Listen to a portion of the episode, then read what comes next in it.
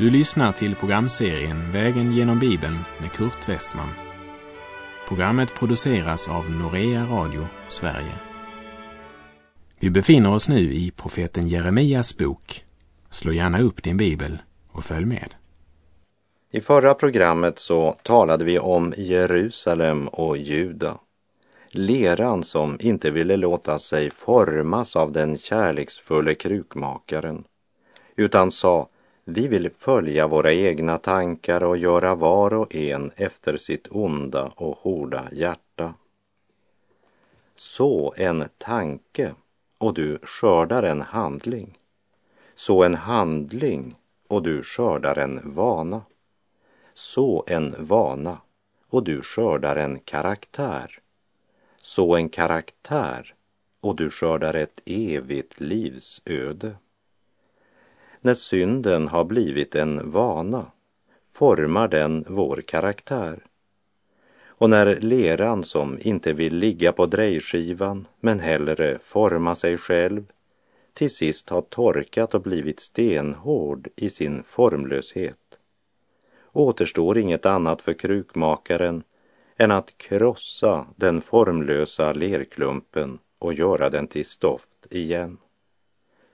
Jeremia kapitel 18 handlade om krukmakaren och leran. Och Herrens budskap genom profeten Jeremia var att när kärlet krukmakaren höll på att göra av leran misslyckades i hans hand, då började han om igen och gjorde av leran ett annat kärl så som han ville ha det. Och så sa Herren att detsamma kunde han göra med Israels hus. Men de sa inte Herre, börja om i våra liv, utan de sa, kom, låt oss tänka ut onda planer mot Jeremia. Låt oss förtala honom och låt oss strunta i allt vad han säger. Så när Jeremia kom in i stan och till templets portar för att återropa ut det budskap Gud hade givit honom så blir han utskrattad och de sprider den ena lögnen efter den andra om denne Guds trofaste budbärare, vars lidande historia vi ska se närmare på i det nittonde kapitlet, genom vilket vi nu ska vandra. Gud sänder på nytt sin profet till Hinnoms dal. Förra gången skulle han se krukmakaren arbeta, misslyckas, för att så börja om igen och då blev kärlet så som han ville ha det. Detsamma kan jag göra med Israels hus, sa Gud, men de ville inte lyssna. Då sänder Herren Jeremia till krukmakaren än en gång, men inte för att se krukmakaren arbeta den här gången, utan för att ge några av de äldste bland folket och några av de äldste bland prästerna ett synligt tecken. Och tecknet var en sönderslagen kruka, ett krossat kärl. Jeremia 19, vers 1 och 2. Så sade Herren, gå och köp dig en lerkruka av krukmakaren och ta med dig några av de äldste i folket och av de äldste bland prästerna och gå ut till Hinnoms sons dal som ligger framför lerskärvsporten och ropa där ut det ord som jag kommer att tala till dig. Jeremia får alltså order att utföra en symbolisk handling, något som både de äldste bland folket och bland prästerna ska se med egna ögon, så att de efter detta detta har hänt ska komma ihåg att Gud förutsade det här innan det hände. Den här formen för profetiskt budskap var vanligt vid den tiden. Att budskapet förkunnas genom en handling som illustrerar det som kommer att ske. Och vid det här tillfället så var det utvalda vittnen som skulle vara närvarande.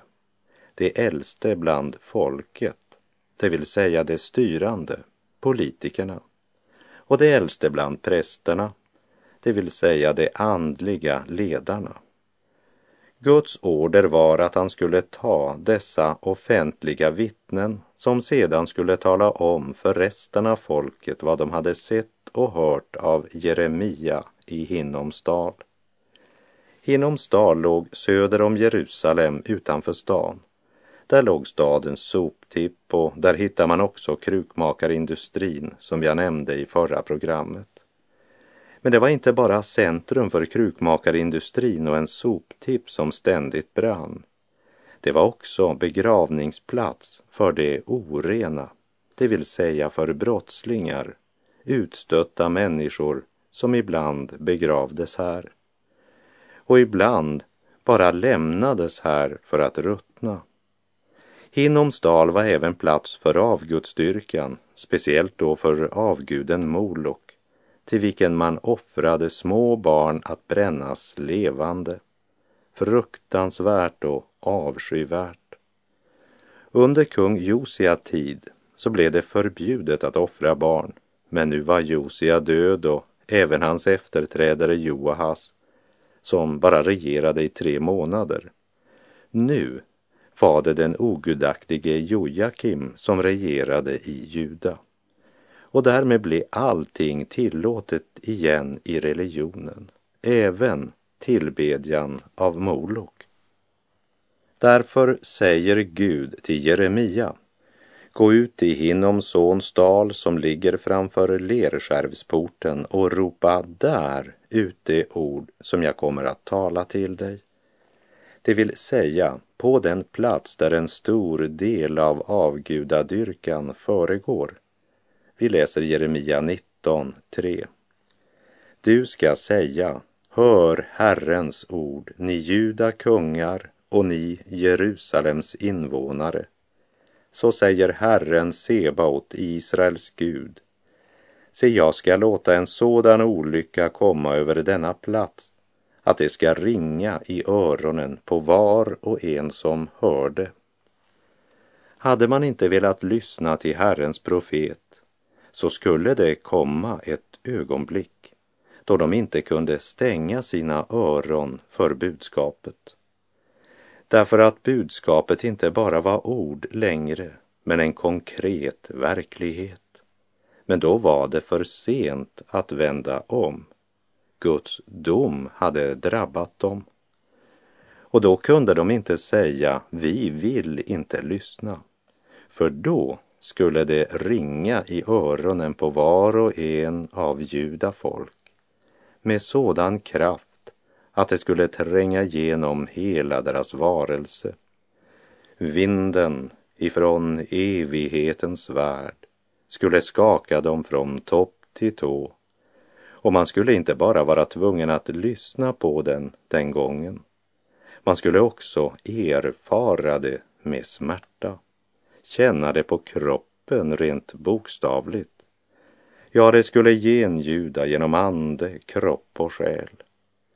Kära lyssnare, du ska väl inte förkasta Herrens inbjudan helt tills den stora överraskningen möter det och det genom evigheten ska genljuda evigt förlorad.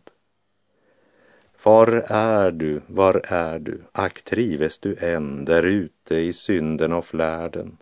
Föraktar du ännu din himmelske vän, förledd av din kärlek till världen, den värld som är fjärran från Herren?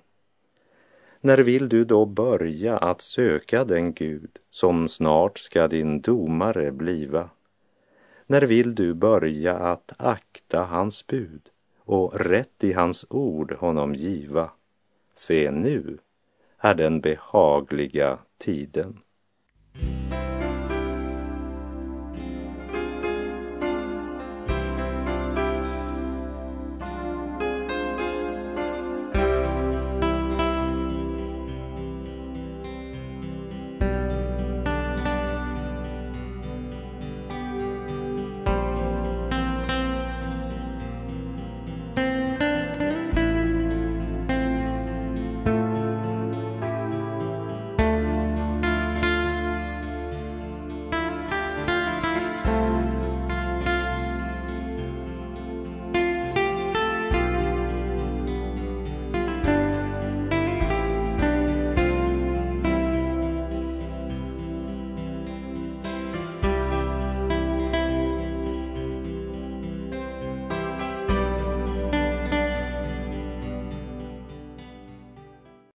Herren fortsätter att ropa ut sitt budskap till de äldste bland folket och de äldste bland prästerna och talar om vad som nu ska ske därför att de på just denna plats där de nu står har bränt upp sina barn i eld till brännoffer åt Baal. Vi läser Jeremia 19, vers 4 till och med 8. De har övergivit mig och vanärat denna plats och där tänt rökelse åt andra gudar, som varken de själva eller deras fäder eller juda kungar har känt. De har uppfyllt denna plats med oskyldigt blod och byggt balshöjder för att bränna upp sina barn i eld till brännoffer åt bal, fastän jag aldrig har befallt eller talat om eller rent tänkt mig något sådant. Se därför skall dagar komma, säger Herren, då man inte mer ska kalla denna plats Tofet eller Hinnoms sons dal, utan Dråpdalen. Jag ska på denna plats göra Juda och Jerusalems rådslag om intet och jag ska låta dem falla för sina fienders svärd och för de män som står efter deras liv. Deras döda kroppar ska jag ge till mat åt himlens fåglar och markens djur. Jag ska göra denna stad till häpnad och hån. Alla som går där fram skall häpna och vissla på grund av alla dess plågor. Både folkets äldste och de äldste bland prästerna hade ju tänkt ut onda planer mot Jeremia, förtalat honom och fullkomligt struntat i vad han förkunnade. Och i Jeremia 18.23 sa Jeremia, Herre, du känner alla deras planer för att döda mig. Jag undrar vad de tänkte när Jeremia kommer ut till dem och säger, ni ska nu följa mig ut till Hinnoms dal. Kanske tänkte de att Jeremia äntligen tog reson och var redo att visa en tolerantare hållning. Han var tydligen redo att gå med dem till Hinnoms dal, där så många religiösa riktningar var representerade. Där var det verkligen livlig religiös verksamhet. Folkets äldste går med. Så går han till de ledande bland prästerskapet och säger ni också ska gå med mig till Hinnoms dal. Jag tror att den skaran som nu gick ut mot Hinnoms dal var mycket fåordig. Utan ord gick de. Jeremia först, så folkets äldste, så de äldste bland prästerna och bland dem invånare i Jerusalem som såg det här märkliga följet som gick mot Hinnoms dal. Ja, där var det nog många nyfikna som följde efter efter. Jeremia går med bestämda steg till den plats där man hade god utsikt över dalen. Han har en kruka i sin hand. Utan att tveka vänder han sig mot de äldste bland prästerna och folket och talar med övertygelse. Hör Herrens ord, ni juda kungar och ni Jerusalems invånare. Så säger Herren Sebaot, Israels Gud. Se, jag ska låta en sådan olycka komma över denna plats att det ska ringa i öronen på var och en som hör det. Och han fortsätter och förkunnar hela det allvarsmättade och tunga budskap som Herren gett honom att förmedla. Det har övergivit mig och vanärat denna plats bränt upp sina barn i eld fast jag aldrig befallt något sånt, föraktat mitt ord, brutit min lag om och om igen.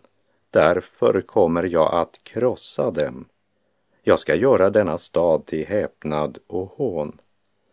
När hela budskapet är framfört krossar Jeremia den vackra och dyrbara krukan och så säger han, Jeremia 19.11. Så säger Herren Sebaot. Jag ska slå sönder detta folk och denna stad på samma sätt som man slår sönder ett lerkärl så att det inte kan bli helt igen. Jeremia står mitt på den plats där orenheterna föregår och håller detta starka tal. Jeremia har i 20 år varnat och ropat ut omvändelsens budskap till det här folket. Men de hade bara mött hans förkunnelse med gapskratt, hån och baktalelse. Nu säger han rakt ut. Gud kommer att krossa er stad. Här måste vi också komma ihåg i vilken situation och i vilken kultur det här sker. Skulle man på den här tiden säga upp en vänskap eller förbanna någon så ställde man sig framför den personens hus och slog sönder en kruka. Det betydde att all gemenskap upphörde. Så det var nog inte bara ljudet av krukan som krossades som skapade dramatik den här stunden. Det kan du lita på. För här står alltså Jeremia inför det äldste bland prästerna och det äldste bland folket och talar i Herrens namn samtidigt som han symboliskt krossade en kruka och förkunnade att från och med nu upphörde all gemenskap. Jag tror inte att varken folkets äldste eller prästerna missade poänget. Om han komme idag, din Herre och Gud, skulle helst från hans åsyn du fly. Om du hörde just nu det kallande ljud av basunen från himmelens sky skulle fröjd eller ångest dig fatta. Om han komme idag och pröva dig än medan anskriet dröjer och säg är hans ankomst dig kär eller fruktar du den? O, vart leder dock slutligt din väg? Ty den stund du ej menar, han kommer.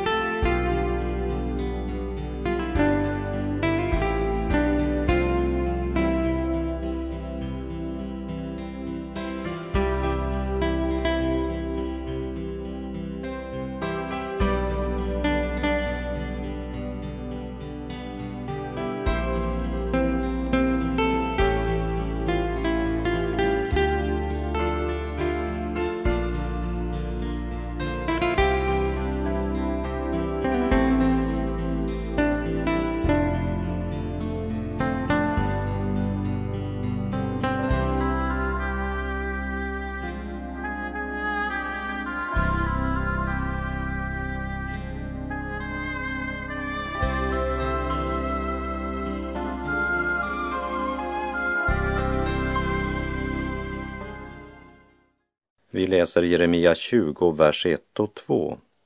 Då prästen Pasur, Immers son, som var överuppsyningsman i Herrens hus, hörde Jeremia profetera på detta sätt, lät han gissla profeten Jeremia och satte honom i stocken i övre Benjaminsporten till Herrens hus. Prästen Pasur kände sig uppenbart träffad här kom Jeremia, den här glädjedödaren och sekteristen och förstörde allt, precis när den religiösa verksamheten blomstrade som mest. Nu blev han gisslad och pryglad och därefter fastlåst i stocken i övre Benjaminsporten till Herrens hus, alltså centralt placerad, så att alla kunde se hans förnedring. Se hur det gick för dem som inte ville ropa allt står väl till. Jeremia behövde inte krossa någon mer kruka för att få folkets uppmärksamhet. Det hade prästen Pasur sörjt för. För ryktet spred sig snabbt och folk var nyfikna. Skaror strömmar till Benjaminsporten vid Herrens hus. Så det blev många, många vittnen till det ord Jeremia förkunnade för prästen Pasur. Och vi märker en stor förändring i Jeremia liv och tjänst nu inbjuder han inte längre till omvändelse. Han talar klart om vad som ska ske i en nära framtid och han talar konkret, vers 3 och 4. Men när Pasur dagen efter släppte Jeremia lös ur stocken sa Jeremia till honom Herren kallar dig inte Pasur utan Magor Missabib. Ty så säger Herren, jag ska göra dig till skräck både för dig själv och för alla dina vänner. Det ska falla för sina fienders svärd och dina ögon skall se det. Hela Juda skall jag ge i den babyloniske kungens hand och han ska föra dem bort till Babel och döda dem med svärd. Vi lägger märke till varifrån förföljelsen kommer. Den börjar i den organiserade religionen, den gången precis som idag. Jeremia ropar ut sitt budskap inför skarorna som samlats vid övre Benjaminsporten till Herrens hus. Han ger klar besked om att folket i Sydriket kommer att föras bort i fångenskap och inget kan hindra att det sker. Det är inte längre något om och men, bara ett konstaterande, en proklamation.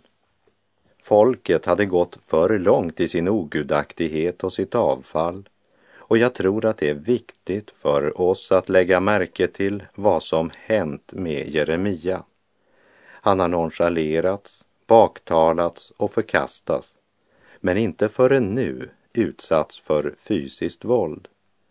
Glöm inte att han älskade sitt folk och att hans hjärta har sårats djupt under alla dessa år som han ropat ut budskapet från Gud. Och i tillägg till all denna inre smärta har han nu också blivit gisslad och fastlåst i stocken. Och nu bestämmer han sig för att ge sin avskedsansökan till Herren. Jag slutar. Vers 8 och 9. Ty så ofta jag talar måste jag klaga, över våld och förtryck måste jag ropa. Ty Herrens ord drar över mig spott och spe hela dagen. Men jag tänkte, jag vill glömma honom och inte mer tala i hans namn. Då blev det i mitt hjärta som en brinnande eld, instängd i mitt innersta. Jag ansträngde mig att uthärda den, men kunde det inte. Efter 20 års profetgärning hade Jeremia upplevt den ena nedgångsperioden efter den andra. Och nu kulminerade verkligen. Efter 20 år är det fortfarande ingen som förstår hur allvarligt det är ställt. Tvärtom har man portförbjudit Jeremia i templet. Samtidigt närmar sig fiendehären med hast. Och när Jeremia i förväg förkunnade Jerusalems undergång så blev det räknat för förräderi, speciellt av templets falska präster. För det Gud bara blir en religion, där blir ämbetet en maktposition och då tar människan fort Guds plats. Det var som om både präster och folket trodde att om Jeremia bara proklamerade att fienden skulle bli slagen och Jerusalem klara sig, då skulle det gå bra. Och sådan falsk övertro finns det gott om även idag, där man förkunnar att människan har ödet i sin mun. Det du säger, det sker.